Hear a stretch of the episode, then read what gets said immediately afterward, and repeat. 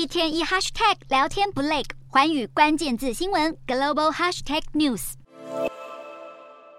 为了将繁琐的报关手续简化方便化，南韩关税厅二日宣布，今年七月起，未携带需申报物品的旅客可以不用填写入境申报单，而需申报旅客则可使用手机应用程式以电子申报表进行报关。旅客也可以使用新的应用程式，在南韩境内购买海外商品时，透过关税厅发送的通知简讯完成身份认证并缴纳关税。而退税部分预计从三月中就能使用同一款应用程式进行申请。此外，南韩针对半导体与生技产品出口而成立的复合物流保税仓，也将把现行的八道出口程序简化成只有两道程序，希望方便快速的流程能够吸引半导体业者将生产基地在南韩扎根。